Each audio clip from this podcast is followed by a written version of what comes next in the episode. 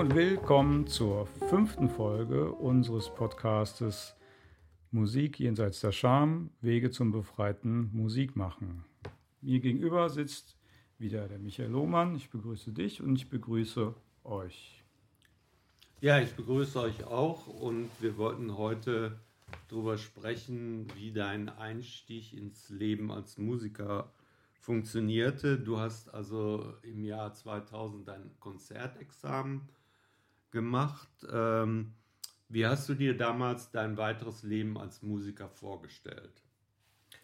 Also ich hatte das Glück, dass es einen fließenden Übergang gab von Student sein zu Berufsmusiker sein. Also ich konnte halbwegs auf eigenen Beinen stehen, äh, als ich 27 war. Ich habe mit 30 äh, Konzertexamen gemacht. Ich, äh, bevor ich Konzertexamen gemacht habe, Konzertexamen ist das letzte Examen, was man machen kann. Das ist quasi so ein extra äh, Zusatz, sind Zusatz, zusätzliche zwei Jahre, die du bekommst, wenn du dein äh, eigentliches Examen ganz toll gespielt hast.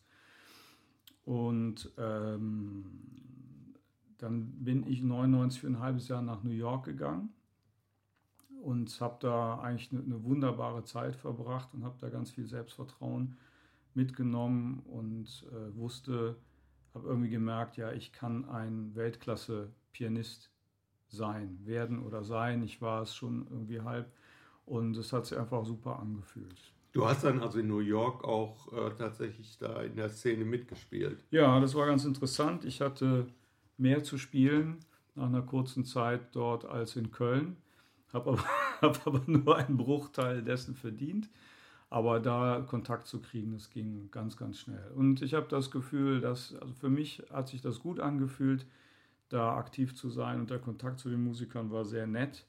Da kommt auch keiner auf die Idee, sich als was ganz Besonderes zu halten oder, oder als jemand Besseres zu als jemand Besseres zu halten, weil es direkt in New York da hüpfen die besten Jazzmusiker der ganzen Welt rum. Und wenn du denkst, du bist ganz, ganz toll oder einer der Besten, dann kannst du sicher sein, dass es 50 Leute gibt, die mindestens genauso gut spielen wie du. Das heißt, es ist so eine gewisse Demut von vornherein da. Und auch Konkurrenzkampf? Ja, nein. Ähm, natürlich, es, äh, weil, wie gesagt, ne, dass wenn du 50 Dollar da für einen Auftritt kriegst, kannst du dich glücklich schätzen. Das, das, ist die übliche Gage, 50 Dollar, oder? Ich habe auch schon ein paar Mal für 20 gespielt. Ja, Aha. ja, ja, das ist also 50, sag ich mal, wenn du jetzt nicht schon lange da bist und lange im Geschäft bist, aber ich habe am Anfang sehr viel für 20 Dollar und, und so gespielt. Aber ähm, äh, Konkurrenz gibt es in dem Sinne nicht so sehr. Eher, dass man tatsächlich sich verbündet. Ne? Und dann mhm keine Ahnung, wenn du auf einer Session bist, dann kommen halt auch die berühmten Leute und spielen einfach mit dir. Das ist mhm. ein ganz gesundes Geben und Nehmen. Ne, natürlich die berühmteren Spieler, die äh, wollen so ein bisschen Kontakt zur Szene halten, gucken, was tut sich denn da, vielleicht auch irgendwie äh, interessante Musiker kennenlernen, mit denen man spielen kann. Also es war, das war ein bisschen anders. Hier ist es, äh, passiert das nicht so so gerne. Also ich kenne wenige gute, wirklich gute Spieler, die auch noch auf Sessions gehen. Und äh, hattest du da bestimmte Highlights, mit wem du da gespielt hast? Ja, ja, ich habe mal, auf eine, hab mal einen Session Opener gespielt, da kam Roy Hargrove rein und äh, das war ganz nett. Ähm, ich, ach, das ist jetzt allerdings auch schon wieder so lange her, irgendwie weiß ich, ich habe mit tollen Leuten arbeiten können. Mhm. Randy Brecker, Lee habe ich dann später kennengelernt, Lee Konitz. Ähm, ach, ich will jetzt kein Name-Dropping mhm. machen, aber es waren viele tolle, viele, viele tolle Begegnungen. Ein, eine tolle Begegnung war, äh, dass ich meinen Kumpel Ignaz Diné kennengelernt habe. Der hat da äh, gelebt und hat vorher in Boston studiert und der war da schon länger unterwegs und mit dem habe ich einen ganz wunderbaren Austausch gehabt. Das war eigentlich das Schönste, was da mhm. passiert ist. Mhm. Ja. ja. und dann als ich wiederkam, also ich habe vorher schon in, in Deutschland einigermaßen leben können, auch vom Spielen und vom Unterrichten. Das heißt, da stand ich weitestgehend schon auf eigenen Füßen und das ist das, was bei meinen Studenten auch passiert. Es ist nicht so, dass du dann das Examen machst und du dann guckst, was mhm. kann ich denn, mhm. Äh, wie funktioniert denn jetzt das mhm. mit, dem, mit dem Musikmachen oder mit dem Auftreten eigentlich. Ne? Das heißt, äh, nach dem zweiten, dritten Jahr fangen meine Studenten oder fangen die Musikstudenten bei uns eigentlich alle an, auch schon Auftritte zu spielen und ihr Geld damit zu verdienen oder haben Stellen als Musiklehrer. Viele müssen sich auch das Studium selber finanzieren. Und welche Möglichkeiten hast du mit Jazz äh, Geld zu verdienen? Mit Jazz Geld zu verdienen, die größte Einkommensquelle war, so Background-Gigs zu spielen. Ähm, Versicherungen, Banken, wenn die Firmenfeiern hatten. Zum Glück ist es so, dass viele wohlhabende Leute Jazzfans sind. Mhm. Ja, das heißt, die, die heuern dann einfach Jazzbands an und dann spiele mhm. ich im Hintergrund. Manchmal habe ich auch das Glück, tatsächlich auch Konzerte für solche Leute zu spielen. Mhm. Aber das sind, die, das sind die Gelegenheiten, wo du am meisten Geld mit mhm. verdienen mhm. kannst oder auf Messen. Ne? Und ähm, weniger tatsächlich als in Jazzclubs. Ne? Mhm. Ne? Wenn du, wenn, wenn du wirklich Konzerte spielen möchtest oder in Clubs spielen möchtest, ach, das, ich habe das so oft gehabt, dass ich dann für 150 Euro quer durch Deutschland gefahren bin, um irgendwann da im abgeranzten Club im schlechten Klavier ein Konzert zu spielen. Und mhm. da bin ich froh, das nicht mehr machen zu müssen. Mhm. Wobei das aber wichtige Arbeit ist, was die leisten. Ich will das jetzt gar nicht so durch den Dreck ziehen. Aber mhm. als, aus Musikersicht ist das einfach ein ganz schwieriger Zustand. Und für, für Clubs, die mir viel bedeuten und wo ich irgendwie merke, dass da ein tolles Personal hintersteht, da bin ich auch bereit, Mühen auf mich zu nehmen und für mhm. wenig Geld zu spielen. Mhm. Aber du hast ja auch zum Beispiel länger in der Hilton Hotelbar gespielt.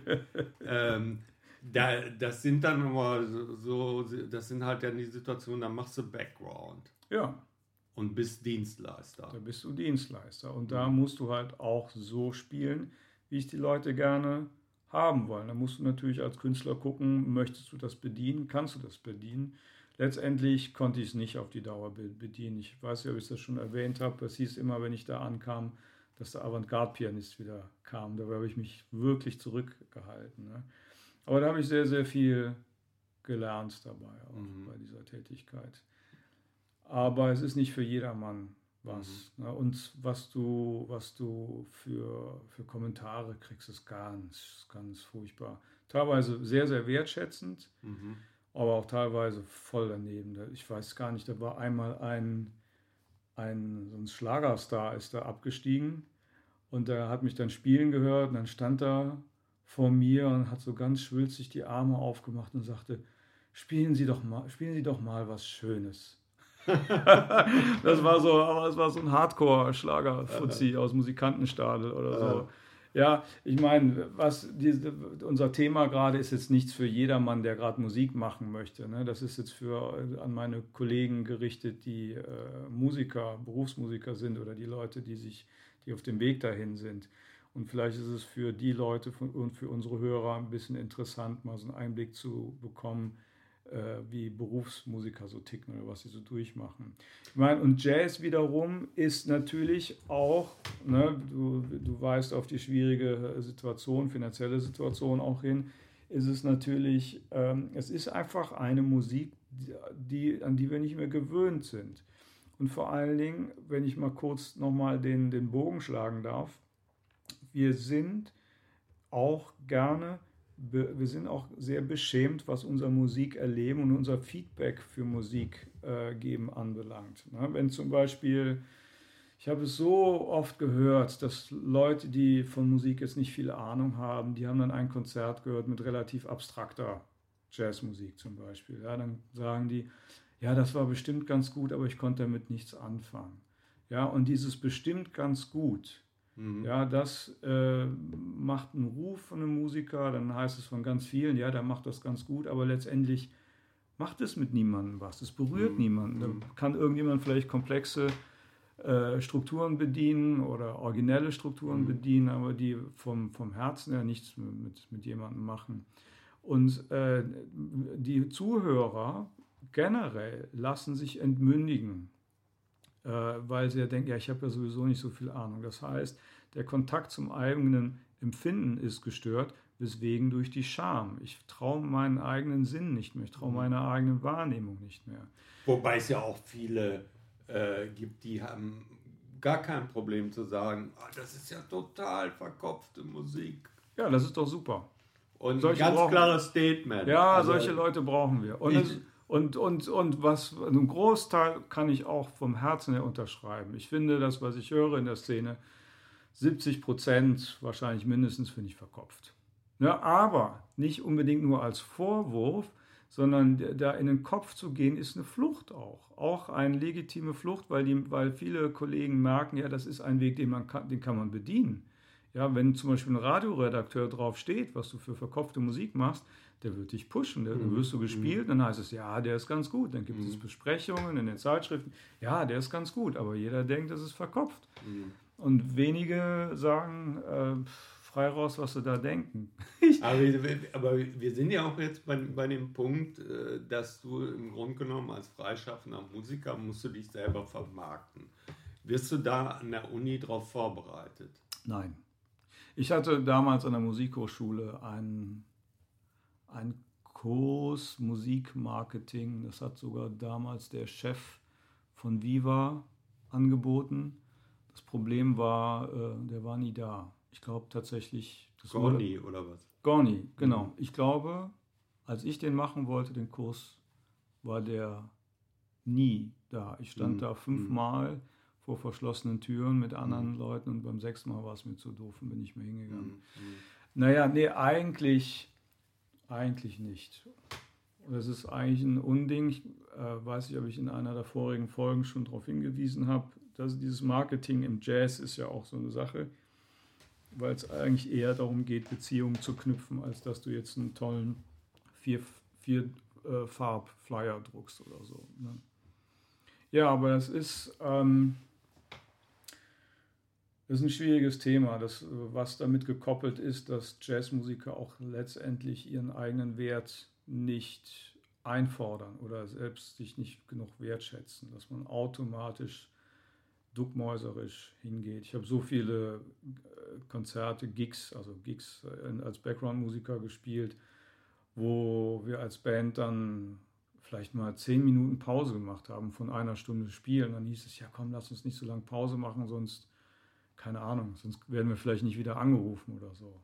Ja, ich meine, dazu muss man ja dann auch wissen, äh, da gab es äh, 2016 eine Untersuchung von der Union Deutscher Jazzmusiker, die, äh, über die Verdienstmöglichkeiten im Jazz. Und da ist rausgekommen, dass Jazzmusiker in Deutschland im Durchschnitt 12.500 Euro im Jahr verdienen. Das ist nun wirklich nicht viel, also äh, quasi 1000 Euro im Monat, äh, schwer davon zu leben. Und äh, ähm, wie äh, bist du damit umgegangen? Ich habe zum Glück mehr verdient. ein also, guter Umgang. Ja, ja, ähm, das, äh, ja, also ich hatte ja das Glück, wie gesagt, bis ich auf meinen eigenen Beinen stand, war immerhin auch, da war ich 27. Ne? Und ähm, äh, ich hatte auch das Glück, dass meine Eltern mich immer unterstützt haben finanziell. Ich hatte finanziell zum Glück nie richtig Sorgen. Und ähm, ja, aber die, die, du kannst davon ausgehen, dass die meisten Musiker einen Nebenjob haben, einen Dayjob oder so. In New York ist das ganz normal. Hast du einen Dayjob, kellnerst du oder so, und dann spielst du, wenn du Glück hast, ein, zwei Auftritte am Tag oder so. Und dann kriegst du irgendwie dein, dein Geld zusammen. Aber von der Musik leben kannst du nicht. Um 1000 Euro, weiß ich, das ging früher mal, wenn du in Berlin, keine Ahnung, eine Wohnung für 250 Euro hattest dann hattest du vielleicht noch 500 zum Leben, damit kann man irgendwie klarkommen. Weil du vorhin gesagt hast, dass eben viele Jazzmusiker sich selber auch finanziell unter Wert verkaufen. Ja. Aber wenn die Nachfrage nicht da ist, wie willst du dann andere Preise aushandeln? Ja, wie gesagt, es ist kein, es ist kein Geld in der Szene, es ist kein Geld im Jazz. Deshalb wenn man sagt, ja, ich äh, will jetzt Jazzmusiker werden und werde jetzt reich und berühmt, ist das keine, äh, keine realistische Herangehensweise. Ne? Also das ist ja, aber das finde ich das Faszinierende, diese Leute, die sagen, ich will Jazzmusiker werden, weil ich brenne so für diese Musik. Da, da, da, das hat auch was zutiefst Spirituelles, finde ich, weil die merken, da gibt es so einen so Ruf von der mhm. Musik. Die, du, du weißt, du kannst nicht anders, als diese Musik zu machen und auch dein Leben zu, zu widmen. Und dann kriege ich halt nur 1000 Euro im Monat dafür. Und äh, das bewundere ich wirklich sehr. Und ja, da gibt es ähm, tatsächlich viele, viele Verrückte, die das machen. Und wie gesagt, ich habe es ja auch so kalkuliert, als ich das mhm. angefangen habe. Da dachte ich, ja, ich, äh, mein Vorbild war ja mein Klavierlehrer, der auch mit wenig Geld ausgekommen ist. Und äh, es ging irgendwie gut. Und zum Glück, wie gesagt, ich hatte immer äh, doch mehr zu tun und mehr zu spielen und mehr Unterricht. Äh, man muss aber auch sagen, ich weiß es gar nicht, wie in der Umfrage das mit äh, eingeflossen ist. Äh, du kannst halt auch dich als Lehrer über Wasser halten, mhm. als Musiklehrer. Mhm. Dann hast du eine Stelle an der mhm. Musikschule oder zwei und damit kannst du das Gröbste schon reinkriegen. Und also nur vom Spielen kenne ich ganz wenige Leute, die davon leben. Mhm. Die meisten unterrichten noch nebenbei. Mhm. Oder haben halt noch einen, einen Job. Und ich meine, bei dir war es dann ja auch so, dass du Familie gegründet hast, äh, du hast zwei Kinder, dann muss ja per se auch mehr Geld reinkommen. Ja, ja, ja ich habe wie gesagt viele Background-Gigs gespielt. Ich hatte nach einer Weile wirklich das große Glück, dass ich dann anfing, äh, an der Hochschule zu unterrichten. Das ging, das war auch ganz verrückt, nachdem ich wirklich viel auch getourt bin und auch durch die Welt geflogen bin. Ähm, äh, kam, auf, kam auf einmal äh, die Stelle in Osnabrück am Institut für Musik, äh, um als Dozent da äh, die Leute, die Pianisten auszubilden. Das war mein Einstieg. Dann kam als nächstes wirklich innerhalb von einem, alles in einem Jahresabstand. Dann kam innerhalb im nächsten Jahr kam eine, eine Anstellung zum Glück an der Universität in Wuppertal. Und eine halbe Anstellung zu haben, es ist ein, ein, äh, ja, es ist ein Jackpot. Ja, mhm. weil die Arbeit ist moderat. Das braucht eigentlich so eineinhalb Tage äh, in der Woche, mal mehr, mal weniger. Und damit kannst du, da kannst du auch wirklich gut über die Runden mitkommen. Und dann kam ein Jahr später äh, tatsächlich die Frage, ob ich auch in Essen an der Volkwang Hochschule unterrichte. Und da habe ich wirklich die Vorzüge äh, kennengelernt, wie es ist, mein Geld durchs Musikmach, durch äh, Musikunterrichten zu verdienen und nicht durchs Musik machen, weil ich habe gemerkt, weil ich gemerkt habe, dass äh, meine Noten, wie soll ich sagen, meine Notenauswahl wurde gewissermaßen korrumpiert. Ne, wie kann ich, welche Noten muss ich spielen, dass ich vorne mitschwimme, dass ich angerufen werde und dies und jenes. Das heißt, es gab eine Entfremdung mhm. von mir zur Musik und hat mich in viele unglückliche Situationen gebracht. Und jetzt äh, kann ich wirklich sagen, ich bin ein viel glücklicherer Musiker als mhm. vorher. Ich meine, wenn eben der eigene Wert auch finanziell letztlich nicht anerkannt wird, ist das ja auch eine Art von Beschämung, die viele Musiker erfahren.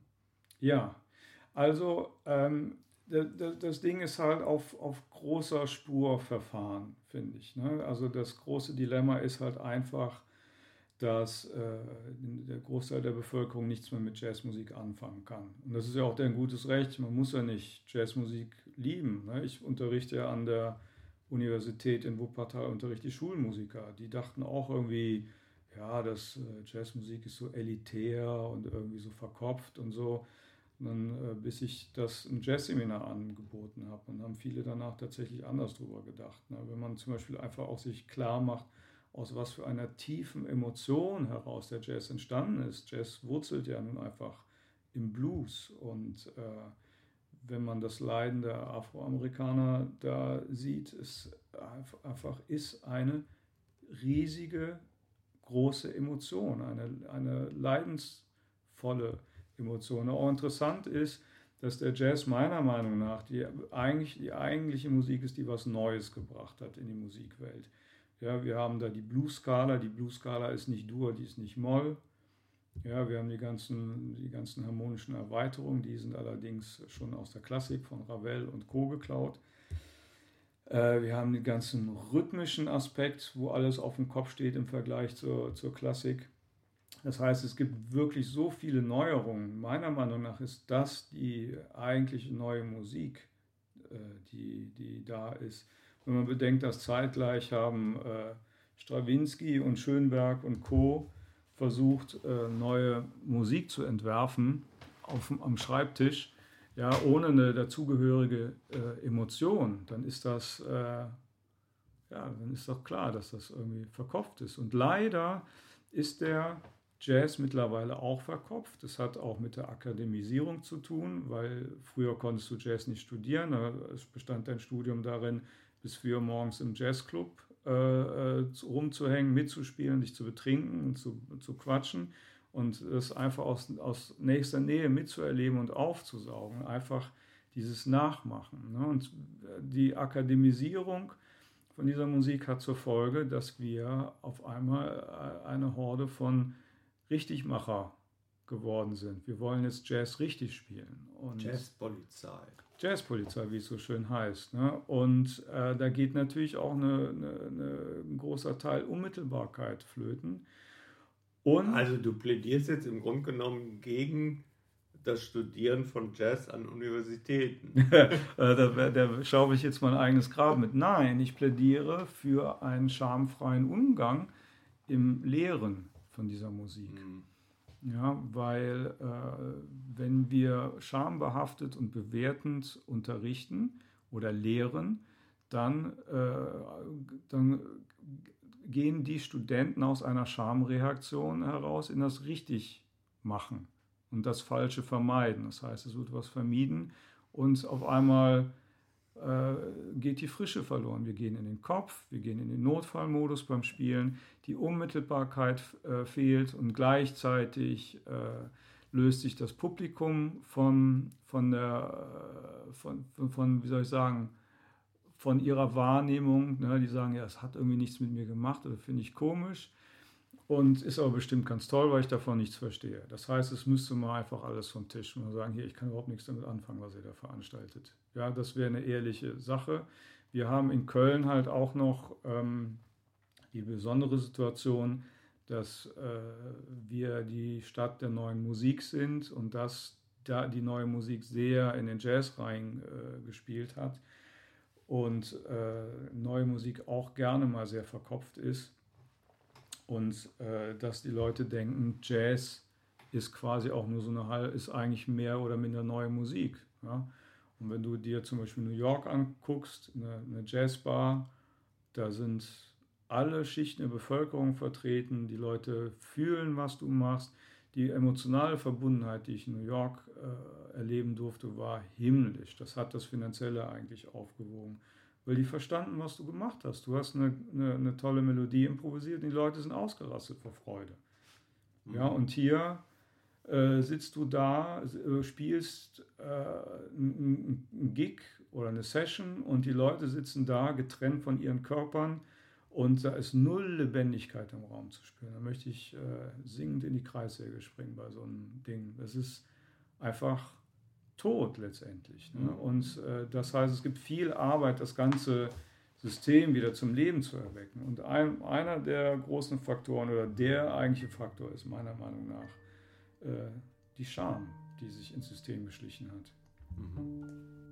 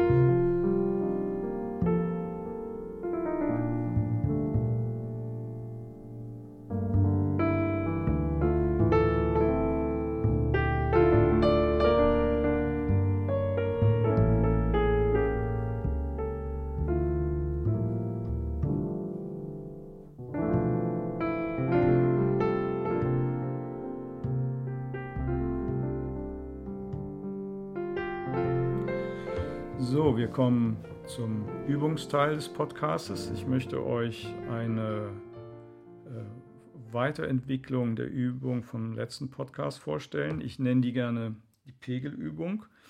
Ich bin Jazzmusiker und ich meine mit Pegel nicht den Alkoholpegel, obwohl der auch gerne, äh, gerne ausgiebig in oben gehalten wird unter Jazzmusikern, aber ich meine den Aktivierungspegel im Nervensystem. Was heißt das? Damit meine ich den Stresspegel, den Angst- und den Stress- und den Spannungspegel.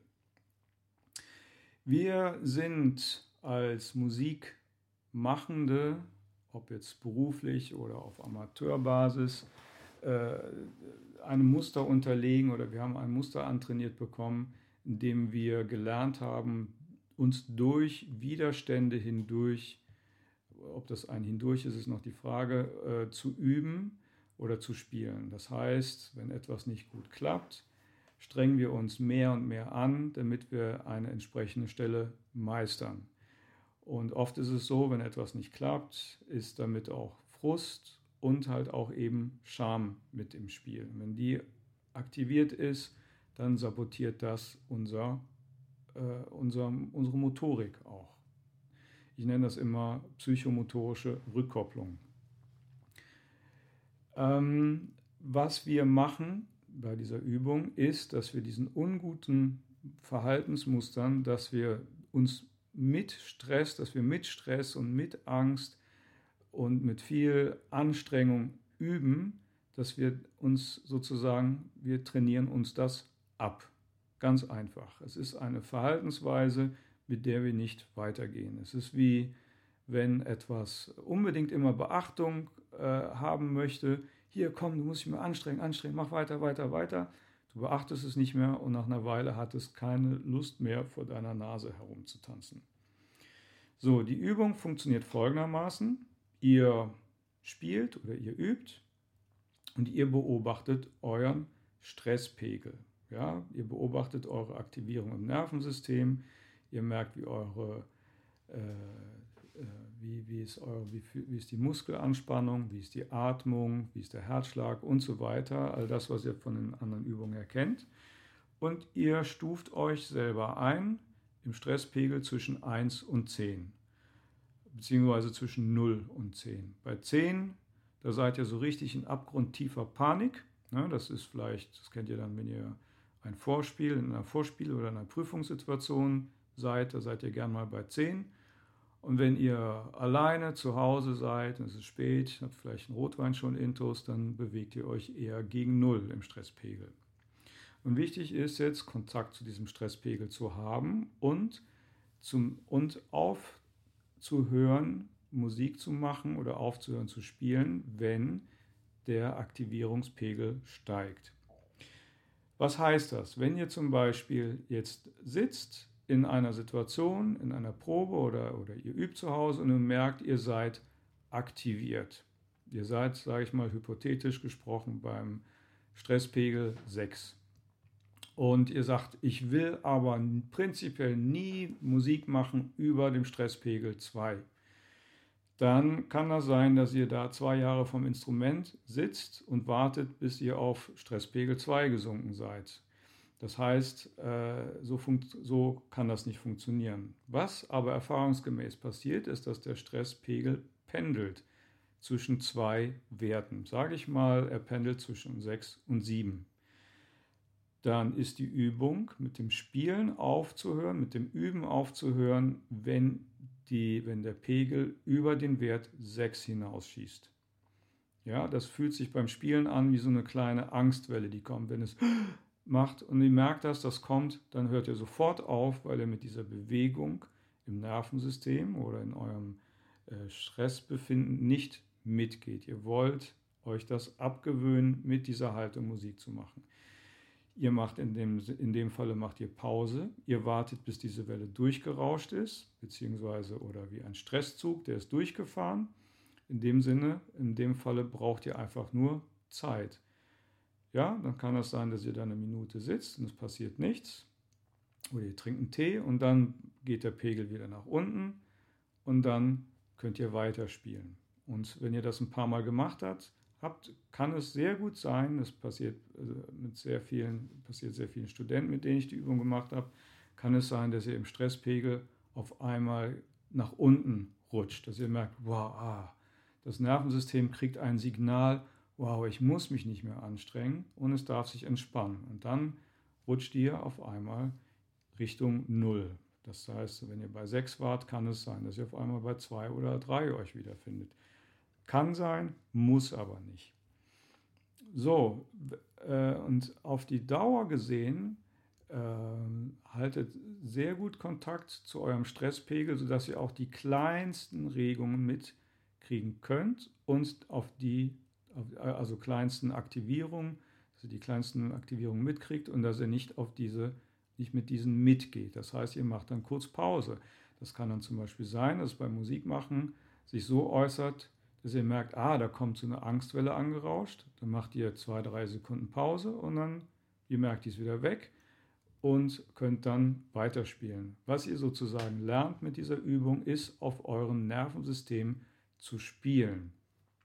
Ihr habt, habt da guten Kontakt zu, das heißt, das eigentliche Instrument ist nicht euer Musikinstrument, sondern das Nervensystem. Ihr merkt, eine Angstwelle oder eine Stresswelle kommt angerauscht, Ihr haltet inne, lasst sie durchrauschen und spielt dann weiter. Das heißt, wenn ihr Meister in dieser Übung seid, könnt ihr mit den kleinsten Regungen arbeiten. Am Anfang kriegt ihr vielleicht nur die größeren Wellen mit. Ja? Und nehmt euch einfach genügend Pause. Diese Übung empfehle ich für die meisten eine Viertelstunde zu machen. Nehmt euch richtig Zeit, um, die, äh, um alles in Ruhe wahrnehmen zu können. Ja, wenn ihr zum Beispiel bei 9 pegelt, zwischen 9 und 10, das ist euer Handlungsspielraum. Ja? Das heißt, ihr merkt, aha, ihr fühlt euch grundsätzlich furchtbar beim Spielen, aber ihr geht nicht mit den Wellen mit, wo es noch furchtbarer wird. Ja? Und von da aus arbeitet ihr euch langsam nach unten. Gut, Michael, hast du Fragen zu der Übung? Nicht, dass ich was in der Erläuterung übersehen habe. Ja, es ist einfach ein Abtrainieren von alten Mustern. Dann wünsche ich euch viel Spaß und gutes Gelingen mit dieser Übung. Und wir sehen uns zum nächsten Podcast. Ciao, ciao.